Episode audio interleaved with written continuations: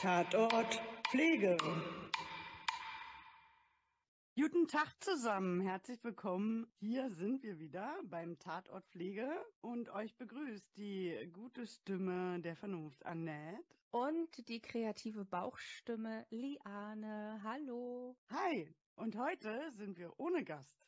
Mal ganz schnöde und langweilig nur zu zweit unterwegs mit einem wichtigen Thema, nämlich mit welchem? Ähm, wir sprechen heute über ähm, Demenz beziehungsweise über Vergesslichkeit und dazu können wir auch gleich nochmal weiter ausführen. Aber zuerst wollten wir uns nochmal bedanken für das Feedback von euch, für die vielen Kommentare, dafür, dass ihr überhaupt unseren Podcast hört. Den machen wir ja hier nebenberuflich, sitzen wir hier und diskutieren über ja unsere Handlungssituation, um vorwiegend den Auszubildenden das Lernen zu erleichtern und den Pflegekräften, den fertigen Pflegekräften ja ein Update sozusagen zu geben. Das hört ihr euch aber alles an und das finden wir toll und wir freuen uns darüber. Genau. Äh, man kann ja auch mal so ein bisschen berichten, was so an Feedback reinkam. Also der Jingle wird ganz gut empfunden.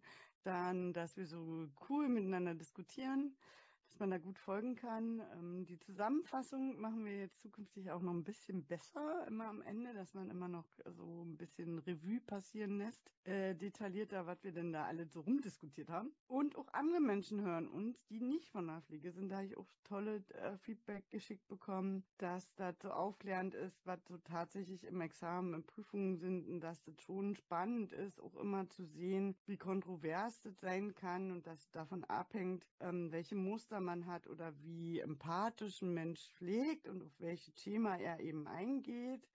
Und äh, man ja dann immer nicht so, ähm, sonst auch nicht so versteht, dass Pflege gleich Pflege ist oder jeder gleich pflegt, sondern man hat ja auch viele verschiedene Dinge, die man dann beachten kann und die, auf die man unterschiedlich eingehen kann. Und äh, somit fand ich das auch so ein wunderschönes Feedback, ähm, mal von jemandem, der gar nicht außer Pflege ist, dass das auch so spannend ist ähm, das so facettenreich ist. Und da wollten wir ja auch. Pflege ist mehr. Und heute dreht es sich ein bisschen um die Demenz, um die Vergesslichkeit. Das Thema wird auch häufiger kommen, weil das schon ja ein, ein wichtiges Thema ist, beziehungsweise ein wichtiges Krankheitsbild ist, was ja auch epidemiologisch wichtig ist, weil umso älter wir werden, umso höher steigt das Risiko einer Vergesslichkeit oder einer Demenz an.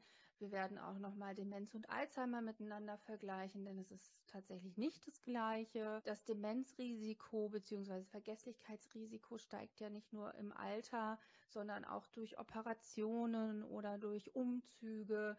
Also es gibt ja ganz unterschiedliche Faktoren, die sowas beeinflussen können. Ähm, heute lassen wir das auch relativ offen. Also es ist heute eher eine, eine Demenz, eine vaskuläre Demenz. Das heißt, hier ist im Gehirn was passiert, aber das erklären wir euch nach dem Fall etwas genauer, was da eigentlich los ist. Wir steigen heute noch nicht tief ins Thema Alzheimer ein, aber wir werden es immer wieder begleitend dabei haben, auch wenn wir andere Bereiche besprechen, wie vielleicht Gewalt oder Konflikt oder sexuelle Belästigungen, ähm, weil auch da das Thema Demenz immer groß mit auftaucht da die Menschen ja oftmals nicht mehr wissen, was sie tun oder es in einem anderen Kontext tun, als wir Pflegende es tatsächlich annehmen. Aber Annette, ich finde, du solltest da deine Fachexpertise auch nochmal genauer vorstellen, weil du hast ja da ein bisschen Spezialwissen und woher kommt das her? Hm. Ach so, ja, na, ich bin ja ähm, tatsächlich gelernter Altenpfleger. Also für mich bin ich tatsächlich immer so Pflegekraft, weil ich ganz in unterschiedlichen Settings gearbeitet habe. Und ein ganz großes Setting ist schon in meiner Ausbildung gewesen, die Gerontopsychiatrie. Da habe ich auch meine Prüfung drauf gemacht auf diesem Wohnbereich. In Berlin, als ich, also ich habe meine Ausbildung in Baden-Württemberg gemacht und als ich dann nach Berlin gekommen bin, habe ich ja auch fast nur in gerontopsychiatrischen Einrichtungen gearbeitet oder in psychiatrischen Einrichtungen gearbeitet. Das heißt, ich habe locker zehn Jahre Arbeitserfahrung und Umgang mit Demenzerkrankten oder anderen Erkrankungen im geriatrischen Alter, also zum Beispiel eine Schizophrenie bei einer älteren Dame oder Depression. Das das ist aber nur ein Teil. Ich bin ja auch viel im Krankenhaus unterwegs gewesen, auf dem neurologischen Bereich sehr viel äh, Erfahrung gesammelt, orthopädisch, geriatrisch natürlich auch wieder. Deshalb klar, mein, mein, äh, meine Expertise liegt auf jeden Fall beim alten Menschen. Das kann ich schon mal so sagen. Da bin ich relativ fit in den Erkrankungsbildern oder auch im Umgang mit alten Menschen, habe aber auch in den,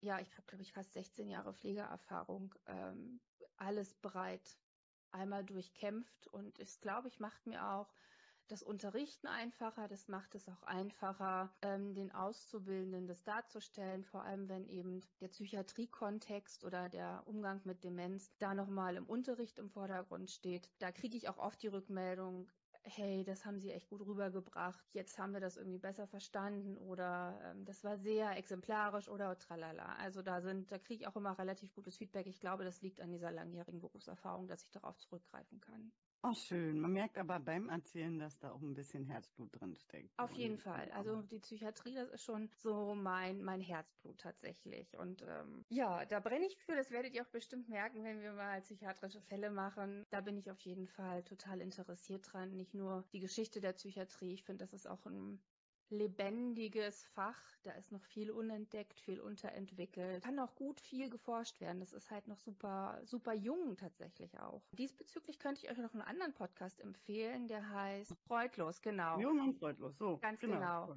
Äh, den kann ich da empfehlen. Da geht es ähm, viel um psychiatrische Erkrankungen und das sind, ähm, glaube ich, drei Ärzte, die miteinander brechen. Das heißt, es ist eher klinisch also hier wird die Pflege definitiv gar nicht beleuchtet, sondern hier wird rein klinisch besprochen, was ist denn das für ein Krankheitsbild, was ist medikamentös dran. Also so werden so ein bisschen die Leitlinien sozusagen runter besprochen, aber auch total interessant, wer sich halt für das Thema begeistern kann.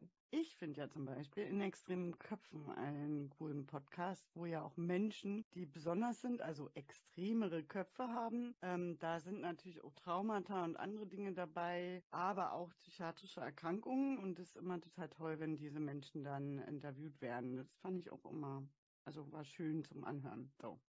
Hat man mal die Perspektive der Betroffenen oder Patienten oder wie auch immer. Genau. Also die Wichtigkeit von diesem Thema Vergesslichkeit oder auch Demenz, die ist, glaube ich, klar, vor allem für pflegende Angehörige, weil es wird ja doch noch sehr viel zu Hause gepflegt und auch viele Menschen mit ähm, kognitiven Veränderungen werden zu Hause gepflegt. Und das ist eine Herausforderung, vor allem wenn man eben nicht professionell ausgebildet ist.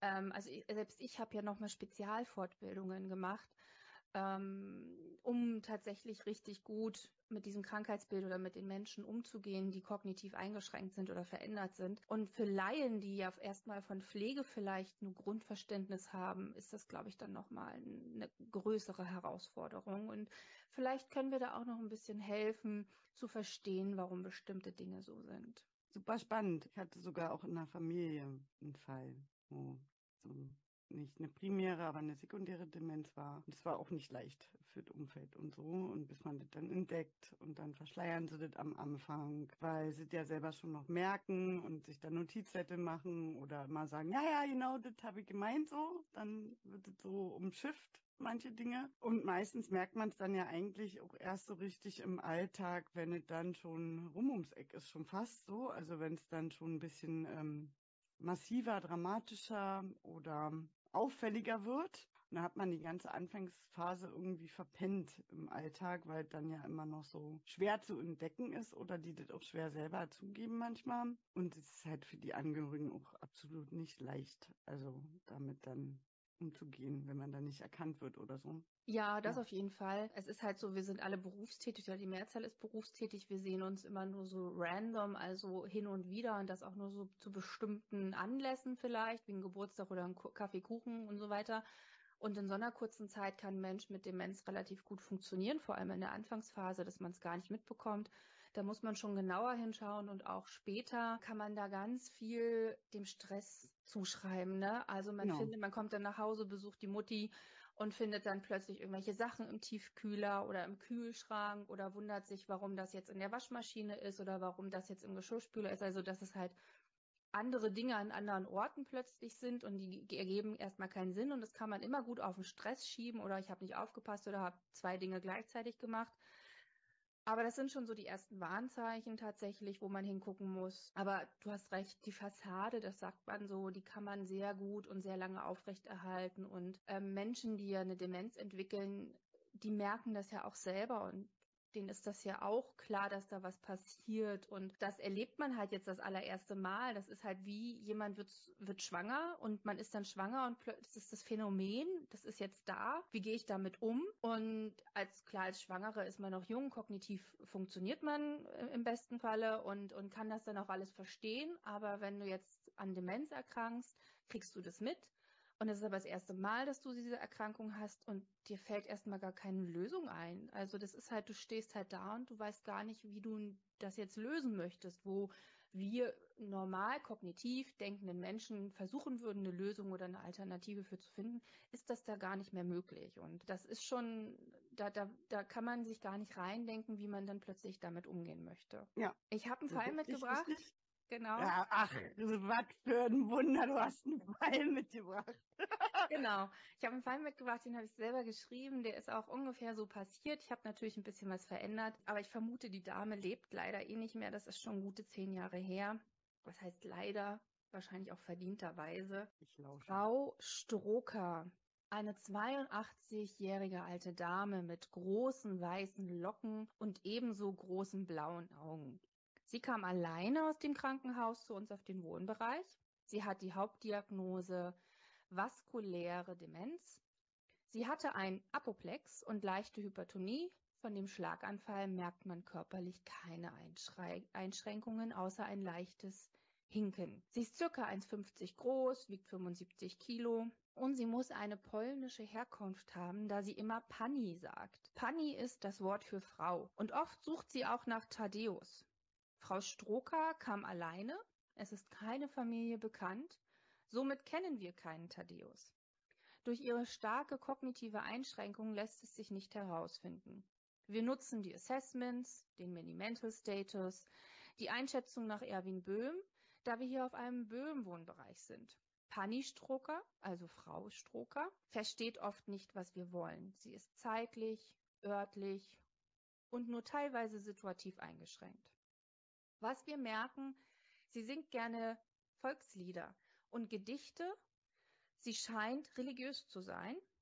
Das machen wir uns zunutze. Wenn sie morgens oder nachts aufsteht, zieht sie oft eine Decke, ein Kissen oder ein Kleidungsstück hinter sich her. Wir bieten ihr eine Babypuppe an.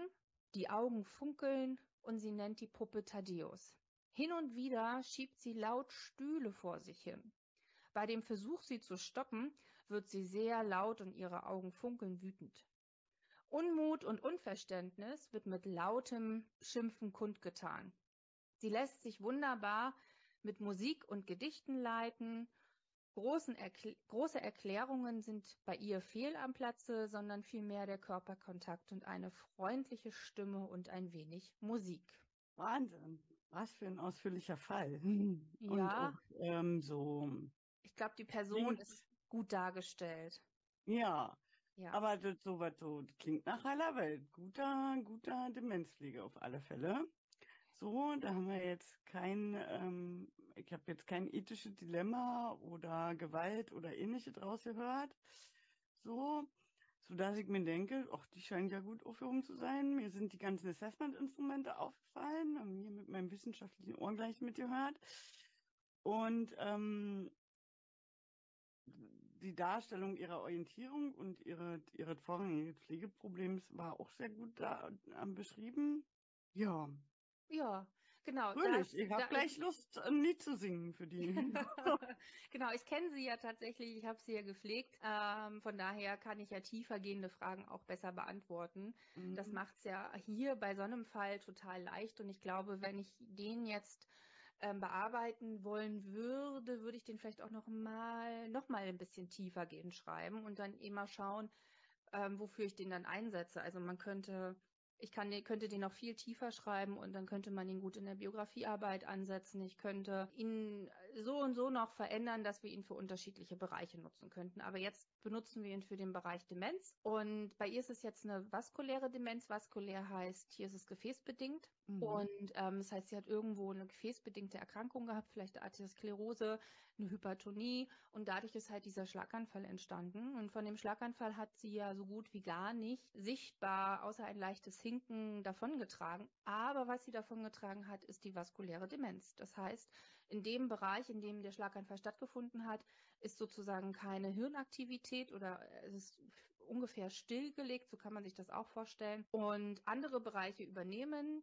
bestimmte Ausfälle, aber sie ist halt dadurch stark dement, beziehungsweise sie ist zeitlich eingeschränkt. Sie weiß oft nicht, wann was ist. Also auch wenn man sie zum Frühstück begleitet und ihr Frühstück gibt, ist das erstmal für sie nur Essen. Sie wüsste es jetzt persönlich nicht einzuordnen. Sie ist örtlich überhaupt nicht orientiert. Das heißt, ähm, sie weiß nicht, wo ein Zimmer ist. Sie legt sich auch ganz oft einfach nur dahin, wo es gerade passt. Und wenn wir sie ins Zimmer bringen, erkennt sie es auch nicht wieder, weil ja auch keine Gegenstände mitgekommen sind, weil sie ja keinerlei Familie mitgebracht hat, sozusagen. Das heißt, es ist auch typisch ein Pflegeheim-Einrichtung, mehr nicht. Genau, jetzt wolltest du irgendwas sagen? Ah nein, ich habe nur mit, mit, ach Gott, da kommt keiner zu Besuch, ja, keine genau. Familie. Genau. So, da, das war jetzt gerade so meine Intuition wieder, die aus mir rausgeploppt ist. Ja. Genau, und sie ist nur teilweise situativ eingeschränkt. Das heißt, ähm, sie, sie, sie weiß, wenn ich ihr einen Kamm in die Hand gebe, weiß sie ungefähr, was sie damit zu tun hat. Ähm, wenn sie ein Brot vor sich stehen sieht, was geschnitten ist, und auch zubereitet ist, also selber ein Brot. Aber nach Ablaufstörungen, oder? Dass sie so Ablaufstörungen hat. Genau, richtig, ja. Und ähm, aber sie ist halt noch persönlich orientiert, also sie weiß, wer sie ist. Ist aber ein Problem, weil wir nicht wissen, wer sie ist, weil ja uns keiner was sagen kann. Also wir kennen halt diesen Thaddeus nur vom Namen her und die Puppe hat sie da auch gut angenommen. Wir wissen aber nicht, ob Thaddeus ein Hund ist oder ein Kind ist. Gar nichts. Das heißt, sie kann uns auch nichts sagen, sondern man kann nur raten bei ihr. Und sie gibt aber gute Hinweise, ne? Redet sie, äh, redet man sie mit Vornamen an oder ja, oder mit Nachnamen? Panni Stroker. Panni Stroker, ja. tatsächlich so. Mhm. Der Vorname, auf den reagiert sie auch, aber scheinbar nicht so wirklich. Das, sie muss einen Spitznamen gehabt haben. Auf Panni Stroker reagiert sie perfekt. Das ist tatsächlich so gut. Sie versteht uns auch, sie spricht aber sehr wenig und auch nur sehr un unverständlich, aber sie äh, singt fließend. Aber das spricht schon wieder mehr für den Schlaganfall, dass das da im Sprachzentrum war, so mit einer Aphasie, also ja. Könnte, könnte genau singen, passt perfekt. Das, das funktioniert super. Da kennt sie auch jeden Text, egal was es ist. Und halt so Gedichte oder auch so kleine Bibelverse wie müde bin ich, geh zur Ruhe und solche Sachen, die sie auch als Rituale braucht, um zu schlafen. Also wenn wir im ersten Kompetenzbereich sind, Informationssammlung geht bei ihr nur durch Beobachtung, durch Lesen von Arztbriefen. Wir haben niemanden, den wir fragen könnten und auch nicht sie. Wir können sie nur beobachten und äh, wenn man ihr was zu essen hinstellt, isst sie es, egal was. Also es gab da nie eine Präferenz. Sie trinkt auch alles, was man ihr hingestellt hat. Ähm, also wir, genau, wir können nur beobachten oder bestimmte Assessments nutzen, wie eben hier die genau. Braid-Skala oder ähm, die Minimental-Status-Test oder die Einordnung nach Böhm oder ob wir mit anderen psychiatrischen Einschätzbögen arbeiten würden. Die musst du mir nachher, äh, mhm. wenn wir im wissenschaftlichen Bereich sind, natürlich. Ja, gerne, gerne. Ja. Genau. Ja, das heißt, das wäre es auf jeden Fall schon mal für den ersten und, Bereich, oder? Fällt na, dir noch irgendwas fällt, ein? Na, wir können richtige konkrete Pflegeprobleme oder Pflegediagnosen ähm, identifizieren wollen. Hm. Also wir haben ja diese, diese Desorientierung als Problem, so. Ja, na, für ja, mich ist ähm, es ein Selbstversorgungsdefizit auch, und zwar in allen ja. Bereichen. Dann würden wir nichts machen. Also würden wir sie nicht anziehen, würden wir ihr nichts zu essen hinstellen, würde, das würde sie alles nicht von alleine machen. Sie würde sich irgendwann wahrscheinlich eine nasse Hose ausziehen und dann nackig rumlaufen. Also wir, in unserem Wohnbereich, wir haben uns oftmals gefragt, was würden eigentlich unsere BewohnerInnen machen, wenn wir nicht da wären? Wie würden die sich helfen? Und das ist natürlich ethisch fragwürdig. Das können wir nicht machen. Wir können nicht einfach mal unsere Demenzpatienten, BewohnerInnen laufen lassen. Aber es wäre mal spannend zu sehen, wenn der Frühdienst sich hinsetzt und einfach nur beobachtet, wie gehen die jetzt eigentlich um? Was machen die, wenn die Hunger haben? Welche, welche Lösungsstrategie fällt denen noch ein? Aber das ist natürlich ethisch überhaupt nicht vertretbar, das mal zu machen. Aber ich vermute, sie würde sich ihre nasse Hose ausziehen, sie würde sich irgendwas zu essen suchen, was sie findet. Ich glaube, dass aber auch nur so ein bisschen Instinkt bei ihr noch vorhanden ist. Also Selbstversorgungsdefizit in allen Bereichen. Also Selbstversorgungsdefizit beim Essen, also bei der Nahrungsaufnahme, beim Kleiden, bei der Körperpflege.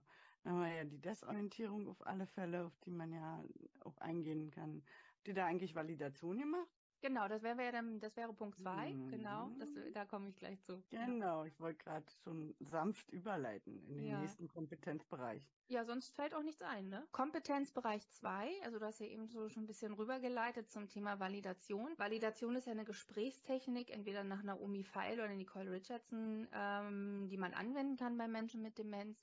Das ist bei Pani Stroker aber schon fast gar nicht mehr möglich gewesen. Also sie hat, sie hat ja. Was macht man aber in der Validation? Ganz kurz nur so. Ja, ach so. Ja, man, man, man, geht, man geht genau darauf, genau, man, man geht auf, nicht auf das Gesagte ein, sondern auf das Gefühl dahinter. Also wenn zum Beispiel, was ja häufig Menschen mit Demenz tun, sie wollen irgendwo hin oder sie müssen weg. Also ich muss zu meiner Mutter oder ich habe einen Termin mit meiner Freundin. Also irgendwo wollen sie hin. Man spricht da auch von einer Lauftendenz. Und da wir nicht wissen, ob sie weg oder irgendwo hin wollen, sagen wir einfach nur Lauftendenz. Fertig. Sie möchten irgendwo hin oder weg. Ähm, und wenn sie uns dann sagen, sie müssen nach Hause, sie müssen nach Hause, das baut ja Druck auf und das, äh, ähm, das ist ja, das ist ja so ein ganz großes Problem, dass sie irgendwie jetzt mobil sind, aktiv sind. Und wir fragen jetzt natürlich nicht, wohin wollen sie denn und warum denn und ihre Freundin wartet bestimmt nicht auf sie. Sie sind ja jetzt hier im Pflegeheim. Oder nee, ihre Mutter lebt doch gar nicht mehr. Die kann jetzt kein Abendessen für sie machen. Ähm, also wir gehen da gar nicht in die Diskussion, sondern wir hinterfragen sozusagen eher das Gefühl, was dahinter steht. Hm, okay, ich verstehe, Sie sind spät dran. Okay, Sie haben Zeitdruck. Ähm, oder hey, warum, was, was gibt's denn heute bei der Mutti? Also die will jetzt kochen, ah, die macht jetzt Abendbrot in Ordnung. Also ähm, wird die sonst sauer, wenn, wenn sie zu spät kommen? Also dass man eher so auf der Gefühlsebene die abholt und fragt, warum der Druck des Weggehens oder Hingehens plötzlich so groß ist. Und Na, man schauspielert so ein bisschen mit, oder? Also man, nee, man also nee. man erzählt ja nicht dagegen. Ja so und diskutiert, sondern man nimmt es auf, was gesagt wird. Ja und arbeitet damit weiter und stellt dazu halt Fragen. Sozusagen. Genau, aber es ist jetzt nicht unbedingt ein Schauspieler, sondern es ist, man begibt sich auf die Ebene, man begibt sich auf deren Perspektive. Ähm, ja, man könnte es vielleicht als Schauspiel für sich be betrachten, aber ich persönlich habe mich da dann nicht als Schauspielerin empfunden, sondern eher so als, okay, ich bin empathisch und begebe mich jetzt auf ihre Augenhöhe, um zu verstehen, warum sie so viel Druck hat, warum sie solche Angst hat und weg möchte. Ähm, genau, und versucht sie dann da abzuholen und dieses hinterfragen oder die Gefühlsebene annehmen und zu wissen, jetzt hat die Druck, die will weg, die muss nach Hause zu der Mutti, sonst schimpft die. Ähm, dieses Anerkennen, das versteht der andere dann, also das merkt der Mensch mit Demenz, dass ich das verstanden habe. Und dann wird die automatisch schon etwas ruhiger und entspannt sich, weil die merkt, sie, ich habe ihr Problem verstanden und dann schaffe ich es auch leichter, sie abzulenken und aus diesem Ich muss doch jetzt nach Hause rauszuholen. Mhm. Genau. Und das war bei Pani Stroker eigentlich gar nicht so der Fall, weil sie hat ja ganz, ganz selten was gesagt. Sie war ja eher sehr schweigend, hat viel gesungen. Ähm, aber was halt auffällig war bei ihr, sind ähm, Verhalten gewesen, wie zum Beispiel, sie hat dann irgendwie die Stühle über den Weg geschoben. Also sie hat einen Stuhl genommen und hat den dann laut kreischend, also der Stuhl hat gekreischt, so wenn man den so über den Flur schiebt, dann schabt das ja und macht auch ein ganz krasses Geräusch, hat die die Schüle geschoben. Und wenn man das halt unterbrechen wollte, dann ist die halt richtig wütend und richtig sauer geworden. Hat das was mit ihrem Beruf zu tun gehabt? Was war die denn mal? Das wissen wir nicht. Keine ah, Ahnung. Okay. Das haben wir bis, bis zu ihrem Tod nicht herausgefunden. Nein, voraussichtlich oder ähm, es machen ja häufiger Frauen das mit dem Stühle schieben. Vielleicht okay. macht es da schon mal Klick. Nee. es ist ganz häufig der Kinderwagen. Echt? Und, ja, also häufig. Es ist nicht immer so, aber ähm, Frauen schieben gerne. Ich habe einen Einkaufswagen oder ja. einen Rasenmäher. ja, das könnte auch der Fall sein. Also es kann einen beruflichen Hintergrund haben, warum man einen Stuhl schiebt ähm, weil vielleicht irgendeine Tätigkeit aus dem Arbeitsleben wiederholt wird und äh, Frauen schieben den aber häufig auch und dann ist es der Kinderwagen, ähm, weil nicht umsonst wird ja die Pflegekraft, die versucht, diesen Stuhl wegzunehmen, fast ähm, sozusagen, die muss ja mit Gewalt rechnen. Also wenn man einfach ähm, Panni Stroker diesen Stuhl weggenommen hat oder hätte, dann hätte, dann ist die laut geworden, die hat geschrien, die hat sich gewehrt, die wollte zuhauen, die wollte zubeißen. Und das macht ja auch Sinn, denn wenn ich den Kinderwagen mitnehme, nehme ich das Kind weg. Und ja, ähm, ja. in ihrer Welt läuft sie ja gerade wahrscheinlich irgendwo im Park spazieren und schiebt da schön ihren Kinderwagen vor sich hin. Und jetzt dass sie die Geräusch sich selber gestört hat. Ja, das ist halt, das ist halt diese fast, das ist, kann man nicht erklären, aber irgendwie wird das scheinbar ausgeblendet, Das ist ähm, unverständlich auch für uns, genau. Also es ist nur, nur so ein Hinweis. Wir, wir, wir können damit richtig liegen, wir müssen damit nicht richtig liegen, aber es ist schon immer gut, wenn wir so herangehen und überlegen, warum schiebt die denn jetzt den Stuhl und wie kriegen wir das jetzt hin, dass sie den Stuhl vielleicht nicht mehr schiebt. Und ähm, ja, wir haben dann die Variante gewählt, ähm, dass wir einen Toilettenstuhl genommen haben. Wir haben die Bremsen halb angezogen, sodass der ein bisschen schwerer zu schieben war, aber damit hätte sie dann auch nicht umfallen können. Und ähm, das hat dann wunderbar funktioniert. Sie hat dann den Toilettenstuhl, ähm, der hat ja Rollen unten, hin und her geschoben. Das heißt, es gab dieses Geräusch nicht mehr. Der Toilettenstuhl war leicht angebremst, sodass die Sturzgefahr gebannt war. Und damit konntest du den ganzen Tag umfahren, wenn sie wollte. Auch nicht schlecht. Ja, also validativ musste man gar nicht so viel auf sie eingehen. Wir mussten sehr viel Empathie zeigen, sehr viel Geduld, langsam mit ihr sprechen. Wenn man sie anspricht, auch erstmal kurz warten und gucken, reagiert sie eigentlich auch nicht so, hey, Frau Stroker, wollen Sie noch was trinken? Sondern, hallo, Frau Stroker, kurz abwarten, bis sie geschnallt hat, jetzt habe ich sie angesprochen. Und dann kommt erst die nächste Frage hinterher sozusagen. Ähm, Empathie sozusagen ist ganz wichtig, Ruhe, Geduld. Und ansonsten darf man sich tatsächlich nicht zu schade sein, mit ihr zu singen, mit ihr Gedichte aufzusagen ähm, und sich tatsächlich ein bisschen dazu zu belesen, was für Ge Gedichte sie da jetzt mag oder welche Lieder sie besonders gerne mag. Und dadurch haben wir auch herausgefunden, dass sie wahrscheinlich religiös ist. Oh, da musst du mir jetzt eins äh, verraten. Was mochte sie denn besonders gern? Boah, ich bin, ich, ich habe mich, kann mich nicht mehr richtig dran erinnern, aber abends gab es so ein Ritual, da mussten wir so ein, so ein Gedicht aufsagen. Ich glaube, das ist, ähm, so, das ist so ein Nachtgebet. Also Dadurch erkennt man auch, dass sie tatsächlich religiös ist, weil es ein Gebet ist und es ist auch schon sehr alt und es geht ungefähr so. Müde bin ich, geh zur Ruhe, schließe meine Augen zu. Vater, lass die Augen dein über meinem Bette sein. Und das geht auch noch weiter, also das ist jetzt nur die erste Strophe, aber das zeigt halt so, Vater, das ist ja Gott, der die Augen sozusagen nicht abwendet von ihr und sie im Schlaf bewacht und ähm, ja, das zeigt halt auch, dass sie. Ähm, Weil klingt auch so, als ob sie das vielleicht ihrem, ihrem Kind äh, vorerzählt hat abends. Auf jeden Fall, genau. Oh. Das ist, das kann man auch mit, mit Kindern, äh, also das kann man auch Kindern sozusagen beibringen, aber es könnte auch sein, dass das aus ihrer eigenen ähm, ja. Kindheit noch bekannt ist, ne? weil das schon sehr alt ist. Und ähm, also ich kenne immer nur die erste Strophe, die anderen muss ich immer nachlesen und habe die dann noch auswendig gelernt, aber schon wieder vergessen. Und auch andere Lieder hat sie dann ja gesungen. Und ja, auf jeden Fall war so, dass der Hinweis, okay, sie scheint religiös zu sein, hatte aber keine wirklichen weiteren Auswirkungen auf unsere Pflege, sondern wir haben tatsächlich eher dann, wir als Pflegekräfte haben hier halt hin und wieder mal nachgeguckt und dass wir mitsingen konnten oder ihr so ein Gedicht aufsagen konnten, tatsächlich. Klingt auf alle Fälle an der Stelle schön. Hm. Ja, also ich glaube, wenn man 16 hm, oder 17 oder auch Mitte 20 ist und man arbeitet mit Demenzerkranken, dann muss man sich darauf einlassen, dass man jetzt hier so religiöse Gedichte oder äh, Songs mitsingt das passt halt nicht zu jedem. Also ähm, ja, also man kann jetzt nicht Tic-Tac-Toe-Lieder oder hier nee, nee, das funktioniert nicht. Ähm, man muss schon, wenn man auf dem Bereich arbeitet, und ich war ja Mitte 20, Anfang 20, ähm, und ich habe das, mich hat das nicht gestört, dass ich da jetzt hier irgendwelche alten äh, Volkslieder schmetter, hier das Wandern ist das Müllers Lust oder sonstiges. Ähm, das hat mich nicht gestört tatsächlich. Das muss man aber wollen. Funktioniert das Arbeiten da tatsächlich nicht. Genau, aber das ist so der kommunikative Bereich. Also mit Gesang, Volksliedern und Gedichten kommt man da eigentlich sehr gut. Schön. So. Dann äh, wüsste ich zum Beispiel nicht viele. Ich müsste da auch immer echt googeln oder irgendwelche Texte mir angucken und durchlesen, weil gefühlt kenne ich nicht ein so ein Gedicht oder nicht ein so ein Lied. Aber egal. Wir gehen mal rüber in den Dreier, in den Dreierkompetenzbereich, oder? Ja, hm. genau. Interdisziplinäres Team.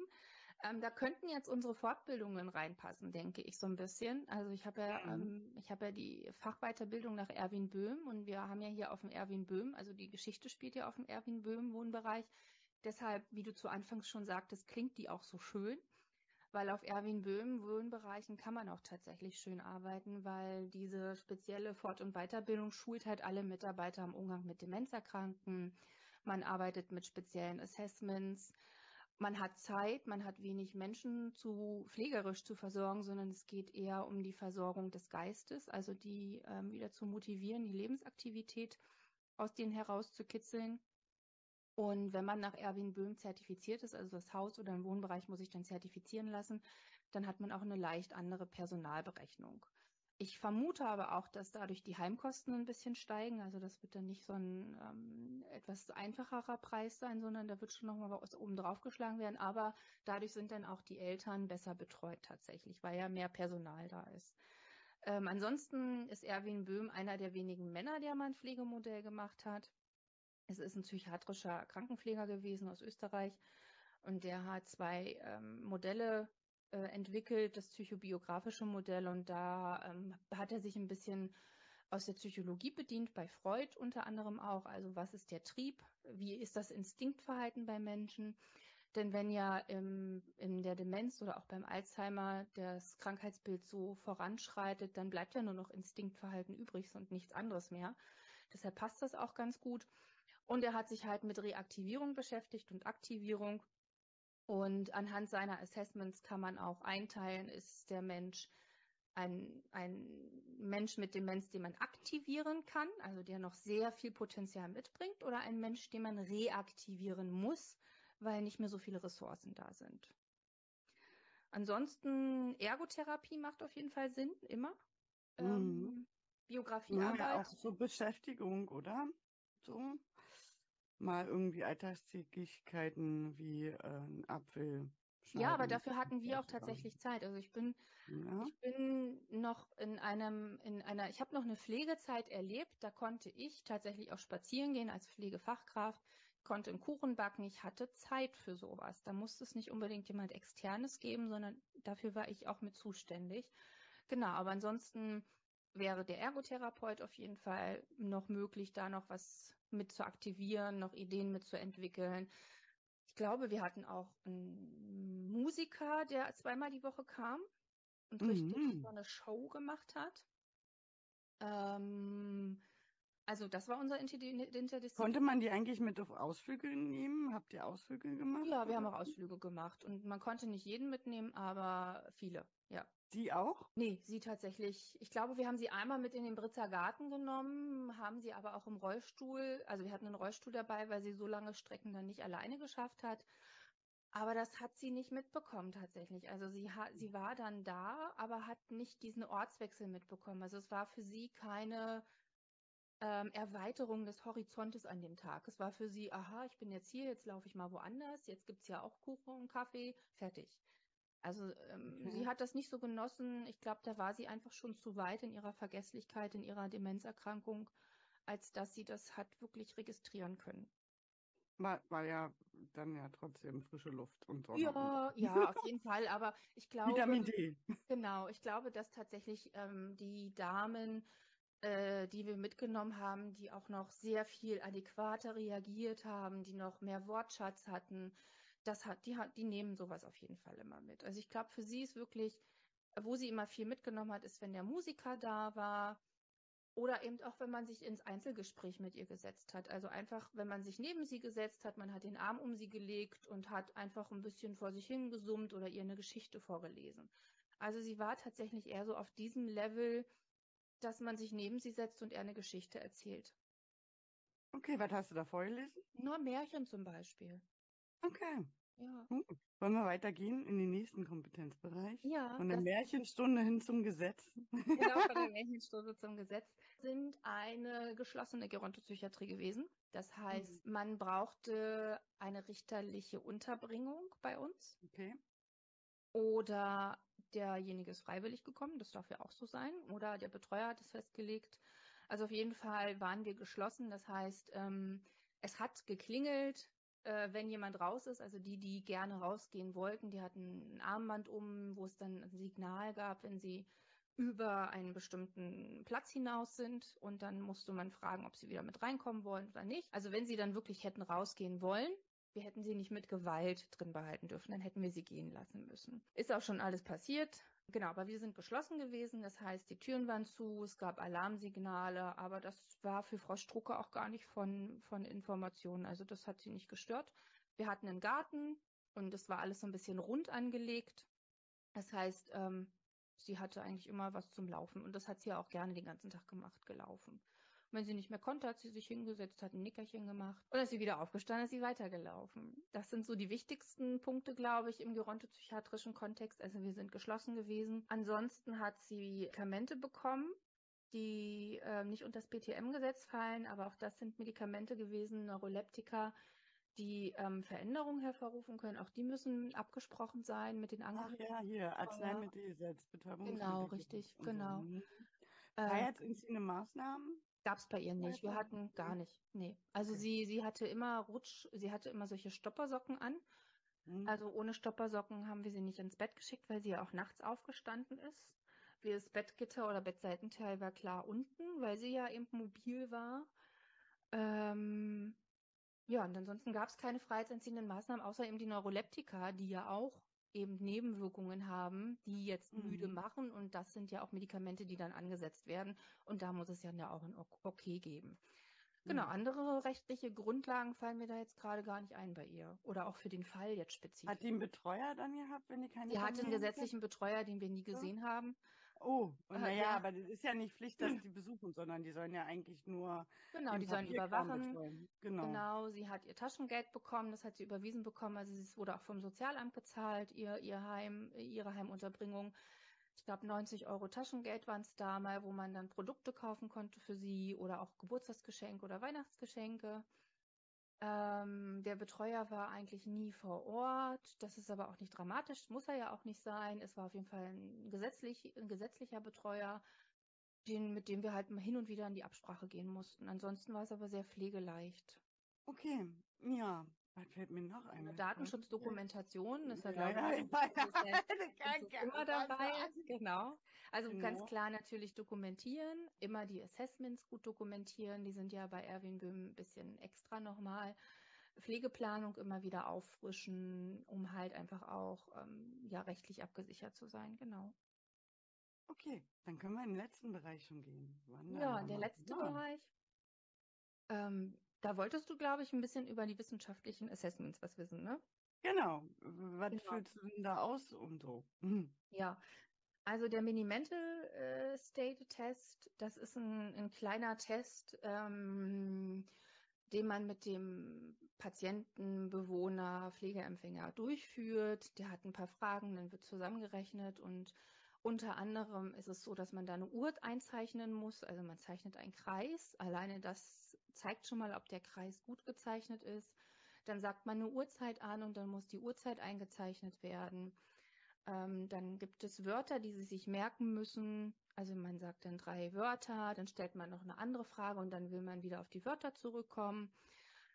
Ähm, ja, es sind, ist ein Fragetest, wo die kognitive Orientierung getestet wird und am Ende rechnet man Punkte zusammen.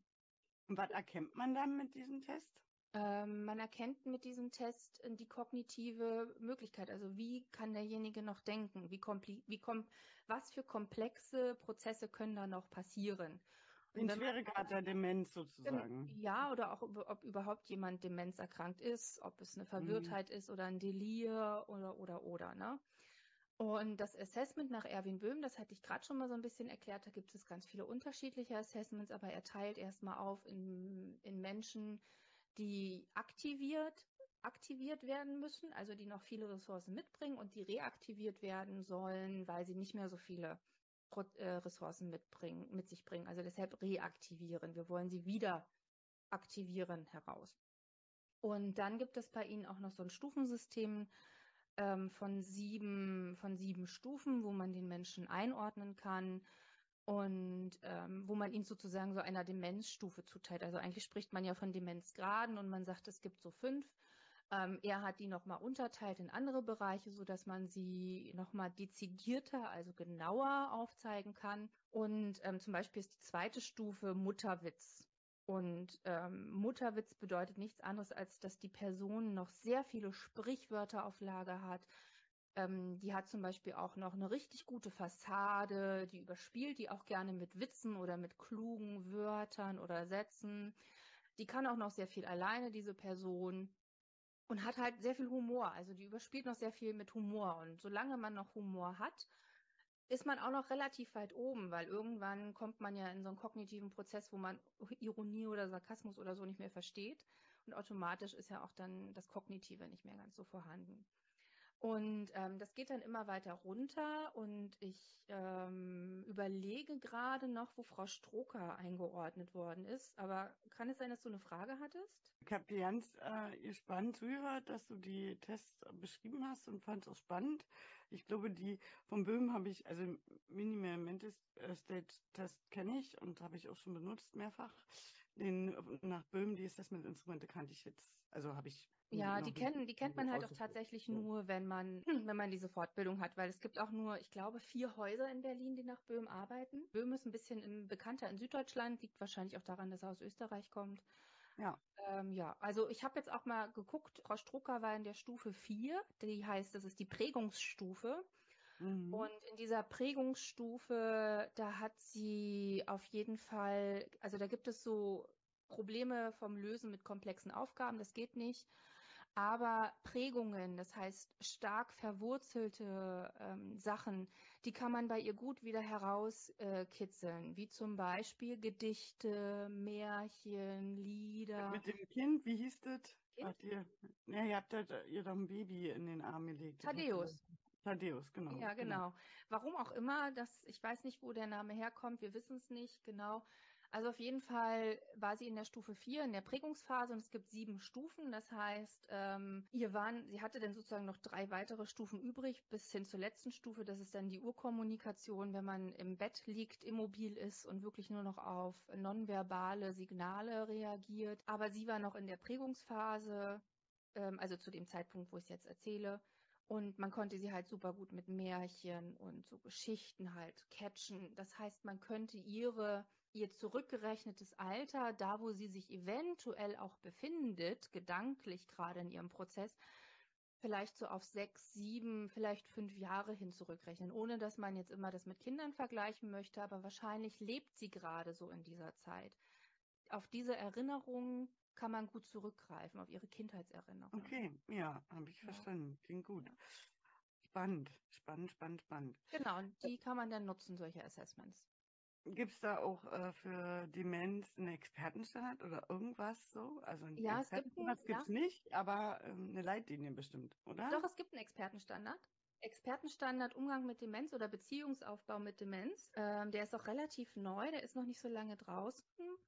Und der beschreibt jetzt aber, eh, also der heißt Beziehungsgestaltung in der Pflege von Menschen mit Demenz. Also hier geht es um, um die Beziehungsgestaltung. Hier geht es jetzt nicht um irgendeinen bestimmten Pflegeschwerpunkt. Das macht auch Sinn, weil das ja, umso älter man wird, umso mehr Menschen mit Demenz wird es geben. Und gerade zu Hause, wenn man die dann pflegt, ist die Beziehungsgestaltung wichtig. Und ich kann auch schon mal sagen, Sympathie und Antipathie spielt da eine ganz große Rolle. Und ich mochte Frau Stroker unfassbar gerne. Ich mochte die wirklich, also vielleicht merkt man es auch, wie ich von ihr erzähle. Aber ich fand die sehr sympathisch. Das war eine ganz angenehme, Persön angenehme Persönlichkeit. Man konnte super mit ihr arbeiten. Und es hat auch immer Spaß gemacht mit ihr. Und das ist auch schon mal ganz wertvoll, wenn man, wenn man da jemanden betreut über Jahre, wo es auch Spaß macht und wo es nicht nur anstrengend ist. So ein ähm, Expertenstandard Beziehungsgestaltung in der Pflege von Menschen mit Demenz, das macht halt schon Sinn, wenn das auf Demenzwohnbereichen umgesetzt wird oder vielleicht auch eben in die Pflegeausbildung integriert wird. Oder auch wenn es vielleicht mal. Seit wann gibt's den? Seit oh. wann gibt's den? 2019. Ach ja, noch ja, relativ. Genau, ja. relativ neu. Und es macht Sinn, den in zum Beispiel Tagespflegen zu integrieren, weil Tagespflegen haben ja manchmal auch den Schwerpunkt Demenz oder auch in WGs. Es gibt ja auch spezielle WGs mit Demenz oder auch wenn vielleicht ja. die Eltern, wollte ich sagen, die Kinder, die, die zu pflegenden Angehörigen, den vielleicht auch mal, da vielleicht auch mal reinschauen. Vielleicht gibt es da irgendwas, was ihnen noch hilft. Was halt schön ist, äh, gibt hier ganz viele methodische Vorschläge. Also ja. wie kann man mit Menschen mit Demenz umgehen? Und da steht dann zum Beispiel sowas drin wie Geschichten, Kunst, Musik, Puppen, Reminiszenzarbeit, Snuseln, Tanz, Was ist Theater. Das? Ja, was denn? Du hast zwei Begriffe genannt, die du kurz erklären musst. Reminiszenz? Reminiszenz und Snuseln. Snuseln kenne ich, aber die Zuhörer bestimmt nicht. Ja, Reminiszenzarbeit ist ähm, ja nichts, äh, es ist ein bisschen größer als, es ist ein bisschen größer als Biografiearbeit. Man guckt dann nochmal ähm, auf das Leben zurück und auf die soziale Identität ähm, okay. aber auf vielleicht einen bestimmten Teil. Also man guckt vielleicht, wenn sie jetzt Lehrerin gewesen wäre, guckt man auf diesen einen Lehrerinnenprozess zurück. Ne? Oder man guckt auf die spezielle Phase, in der sie ja, gedanklich genau, ist. Richtig, ja? genau. genau. Okay. Und Snuseln, das kann man auch manchmal gut mit Demenzerkrankten machen. Das ist etwas, was die Sinne anspricht. Also man kann mit Musik, mit Farben, mit Vibrationen, mit Wärme arbeiten. Oftmals gibt es einen Snuselraum. Den hatten wir auch. Eigentlich im Konzept der basalen Stimulation auch mit drin. Genau, genau richtig. Und ähm, man, äh, also es gibt oft einen Raum, da ist dann so ein Wasserbett drin. Das Wasserbett kann man dann auch warm machen. Ähm, es sind Lichterketten da, man kann die Stimmung mit Licht vorgeben, man kann mit Musik arbeiten, man kann zum Beispiel auch die Panistroke auf dieses Wasserbett legen und könnte ihr eine Geschichte vorlesen. Ähm, ich glaube Geht aber nicht, darum, äh, Wahrnehmung auf allen Sinneskanälen ja, zu bedienen, oder aber um zu beruhigen. Je nachdem, genau. was man erreichen möchte. Genau. Anregen oder beruhigen und man soll ja irgendwie nicht mehr als zwei Sinneskanäle gleichzeitig machen. Ja. Also wenn du jetzt Licht, äh, dieses vibrierende Wasserbett und nur Musik wäre schon wahrscheinlich ja, zu viel. Genau. So. Und Panny Strucker fand das auch nicht toll. Also die fand hm. das Wasserbett nicht schön, es hat sich bewegt, ohne dass sie sich bewegt hat. Das fand sie komisch. Hm. Also die blieb auch nicht gerne irgendwie lange liegen, die war am Tag sehr viel in Bewegung. Also wenn, dann hat sie sich halt gerne mal auf den Sessel oder auf eine Couch gesetzt. Die Lichter hat sie, glaube ich, nicht so wahrgenommen. Sie war auch, hatte einen leichten grauen Star auf einem Auge. Das heißt, wahrscheinlich war sie auch seheingeschränkt. Ähm, ich glaube, das Singen, also akustische Stimulation war für sie am wertvollsten. Klingt auf alle Fälle so. Es zieht sich jetzt durch. Genau, das zieht sich so durch. Genau. Also auf jeden Fall diesen, diesen, diesen ähm, Expertenstandard, von, von dem wir gerade sprechen, das macht wirklich Sinn, sich den mal anzuschauen. Man kann auch einfach mal den, also man kann das auch einfach mal eingeben bei Google. Beziehungsgestaltung in der Pflege von Menschen mit Demenz, dann taucht der auch auf und dann gibt es so ein ähm, so, ein, so eine Preview. Das heißt, man kann sich 15 Seiten dann auch mal umsonst angucken und feststellen, hey, den finde ich vielleicht doch ganz interessant, kann sich den auch besorgen. Die sind auch nicht teuer. Auf jeden Fall stehen hier, wie gesagt, viele Methoden im Umgang drin. Ein Expertenstandard, der soll ja auch umgesetzt werden. Das heißt, hier gibt es auch nochmal Vorgaben für Einrichtungen. Hier gibt es Maßnahmen für Einrichtungen und auch Maßnahmen zur Evaluation von Einrichtungen, damit auch die Betreuung von den Menschen mit Demenz besser gesichert ist sozusagen. Ganz schön viel gibt es in der Wissenschaft, auch wenn ein Krankheitsbild ja noch nicht komplett medizinisch so durch die Bandbreite erforscht ist oder auch noch nicht heilbar ist so. Kann jemand nicht ist, kann ja noch kommen so. Ja. Aber so pflegerisch haben wir schon echt ähm, auch eine Latte an Wissenschaft dazu schon. So Assessment-Instrumente. Ja. Wir haben Validation als Konzept wissenschaftlich erwiesen und so weiter. Man könnte jetzt noch die basale Stimulation dazu nehmen, wenn du jetzt auch Schmusing gesagt hast, auch wissenschaftlich erwiesen. Also da ist schon ein bisschen äh, Profession dabei und auch die professionelle Haltung gegenüber von Demenzpatienten und auch oft die ethischen Dilemmata. Aber wir werden bestimmt zum einen mal demnächst über Gewalt reden, in der Pflege, von der Pflege, für die Pflege wie auch immer, kann ja von verschiedenen Seiten kommen, ja. Und bestimmt, mir ist auch gerade eingefallen, wir müssen mal einen Betreuer einladen und dem mal interviewen. Mm, unbedingt, ja klar, warum nicht? Den rechtlichen Bereich nochmal ein bisschen größer darstellen, weil es ist ja auch genau von den Schülern gewünscht, weil die manchmal Schwierigkeiten mit dem Bereich haben. Ja, also es gibt hier schon viel, es gibt aber hier noch nicht alles zu. Deshalb habe ich ja ganz zu Anfang auch schon gesagt, ähm, auch wenn jetzt Demenz und Psychiatrie, das muss nicht unbedingt zusammengehören. Psychiatrisches Krankheitsbild ist es nicht unbedingt. Die Psychiatrie ist noch ein junges, eine junge, äh, ein junges Setting. Da kann man noch ganz viel machen und ganz viel finden zu und es entwickelt sich ja auch täglich irgendwas weiter. Jetzt hat man, ich habe erst gestern gelesen, dass man eine Studie durchgeführt hat. Ähm, Zimt soll helfen, die Gedächtnisleistung lange aufrechtzuerhalten. Das ist wieder so ein Gewürz, was zeigt, dass das auf jeden Fall hilft gegen Vergesslichkeit. Ähm, Zimt. Ja, Zimt, genau. Es ist eine Studie aus Kanada gewesen und ähm, ja, man hat es, es ist schon aussagekräftig. Aber ich glaube, wenn man halt eine vaskuläre Demenz hat, also man hat einen Schlaganfall gehabt und jetzt ist das schon passiert, ich glaube, da hilft dann auch kein Zimt mehr. Mhm. Und wenn man die genetische Disposition für Alzheimer hat, auch dann wird kein Zimt helfen. Aber vielleicht hilft es trotzdem bei Konzentrationsschwächen etc. pp. Selber mal nachlesen, bitte dazu. Genau. Aber wie gesagt, es ist kontinuierlich im Fluss. Liane, willst du das, was ich alles erzählt habe, nochmal zusammenfassen? Ach du Jemini, ja, wir, wir fassen ja jetzt mal richtig gut zusammen. Ich gebe mir Mühe, Also wir haben im Kompetenzbereich 1 bist du schon ganz schön viel auf die Kommunikation und die Desorientierung oder das Ausmaß der Desorientierung der Patientin eingegangen und hast sehr viel zur Informationssammlung gesagt, wie man die bei dieser Patientin oder Bewohnerin erheben kann, nämlich schwieriger, weil man sie nicht wirklich selber befragen kann. Dann hattest du die ganzen Assessment-Instrumente schon gesagt, die sich dann hinten im Kreis in der Wissenschaft natürlich wieder schließen. Und zwar hattest du genannt den Mental State. Genau. Und, ähm, ja, so eine Einschätzungsskala nach Böhm, die habe ich jetzt tatsächlich gar nicht namentlich benannt, aber er hat ja mehrere, deshalb habe ich das jetzt offen gelassen. Okay, und ähm, dann haben wir von dem Pflegeproblem ein großes ähm, Selbstversorgungsdefizit in mehreren Bereichen. Wir haben dann irgendwie gesagt, in, in der Nahrungsaufnahme, in der Kleidung, also sich an- und ausziehen, ankleiden, ähm, in der Körperpflege und sind dann nochmal auf die Desorientierung ähm, gekommen als Pflegephänomen oder Pflegeproblem, ähm, um ihr da Orientierung zu geben und anders mit ihr zu kommunizieren. Dann sind wir übergeschwenkt zur Validation, waren dann im, ganz viel im Kompetenzbereich zwei zu den Grundsätzen der Kommunikation mit Demenzpatienten oder demenzfreundliche Kommunikation wie Geduld und so weiter.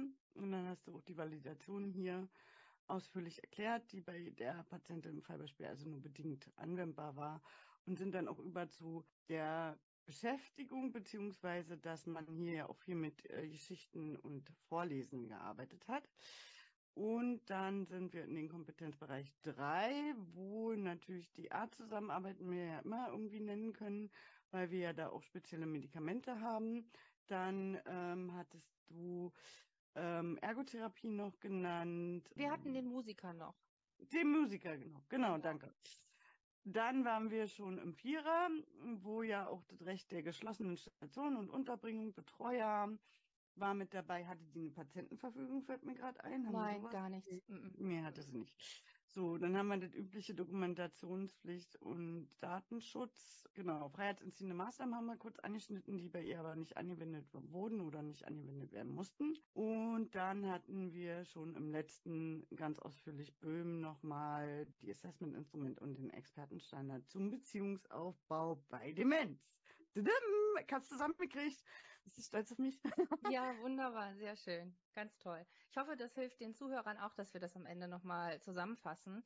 Aber wir werden zukünftig auch, ähm, also ihr seht ja, dass wir immer die Geschichte noch mit rausgeben. Also genau. packen wir ganz oft noch mit raus, dass ihr den nachlesen könnt. Bei Und Instagram.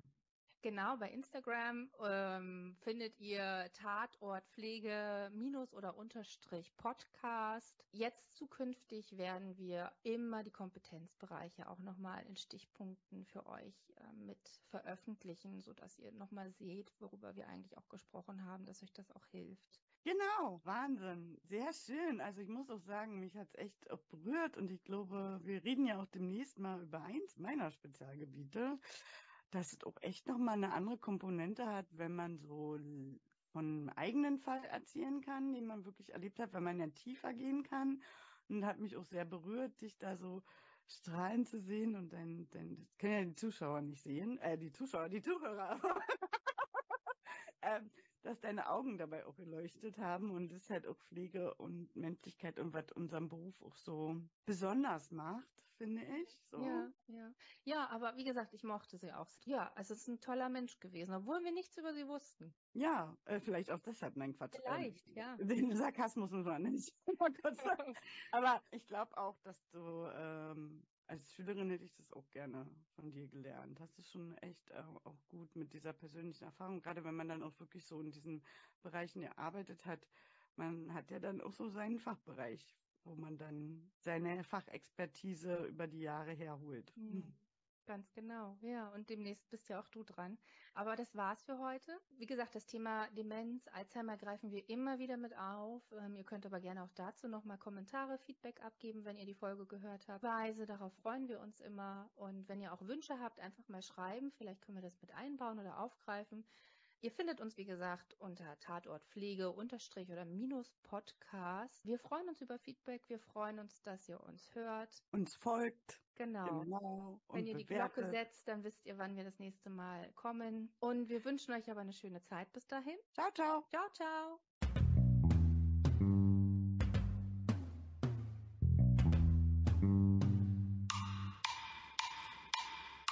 Tatort Pflege.